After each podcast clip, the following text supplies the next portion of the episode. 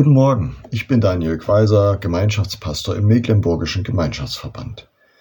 Als ich am 7.11.1979 zur Welt kam, da hatte ich kühn bei mir beschlossen, heute ist der Tag, an dem ich die Menschheit um ein erstklassiges Exemplar meiner selbst beglücken werde. Nein, meine Geburt ist nicht meine stolze Leistung, sondern reines Geschenk. Und ich vermute, bei dir war das ganz ähnlich. Und so ist es auch mit dem Christwerden. Jesus sagt zu Nikodemus, wundere dich nicht, dass ich dir gesagt habe, ihr müsst von neuem geboren werden. Johannes 3, Vers 7. Das Grundlegende beim Christsein ist, ich habe alles empfangen. Eigentlich habe ich gar nichts gemacht. Als ich zum Glauben kam, da war sogar manches in mir, was sich sträubte. Aber Gottes Liebe war doch stärker. Er hat mich ins neue Leben gezogen.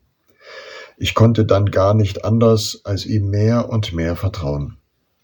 Wer das selbst erfährt, wie die Liebe Gottes ihn verwandelt, für den ist es, als würde er neu geboren.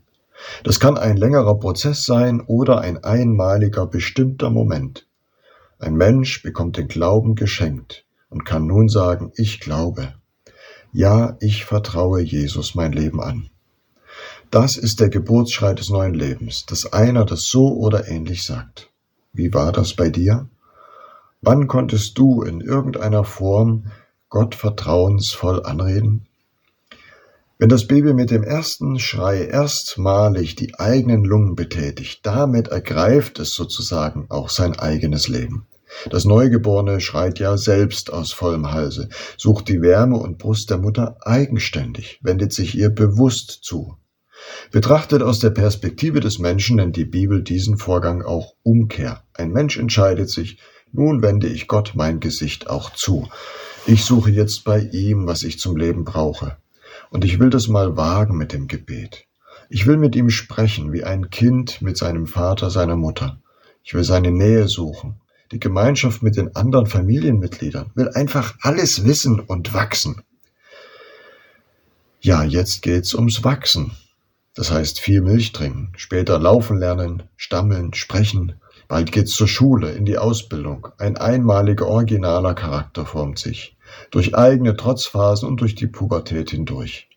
Der Mensch wird erwachsen, gelangt zu persönlicher Reife, übernimmt Verantwortung, müht sich um sinnvolle Lebensgestaltung, wird Mutter oder Vater, Großmutter oder Großvater. So wie das im natürlichen Leben geht, so ähnlich ist es auch im geistlichen Leben. Das Ziel der Neugeburt ist nicht der Schnuller oder die Mamabrust, das wäre ein kümmerlicher Kurzschluss. Jetzt geht's doch erst richtig los. Die neue Geburt ist ein großer Doppelpunkt. Du bist in die Freiheit gesetzt, auf die Füße gestellt, sehend gemacht. Der Geist Gottes drängt auf Umstellung von Babynahrung auf Vollkornbrot. Ein Halleluja über jedes Kind in Christus, das geboren wird, aber ein Jammer ist ein geistlicher Säugling im Dauerzustand. Manche Gemeinden kommen mir oft vor wie Kindergärten, dazu personell völlig unterbesetzt. Unsere Redeweise verrät uns ja.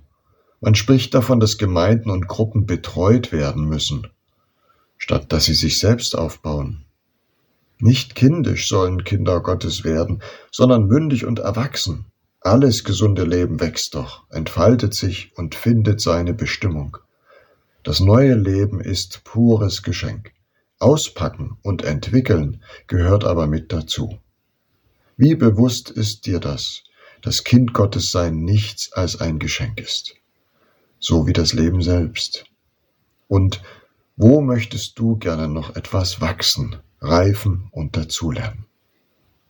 Ich wünsche dir einen gesegneten Tag.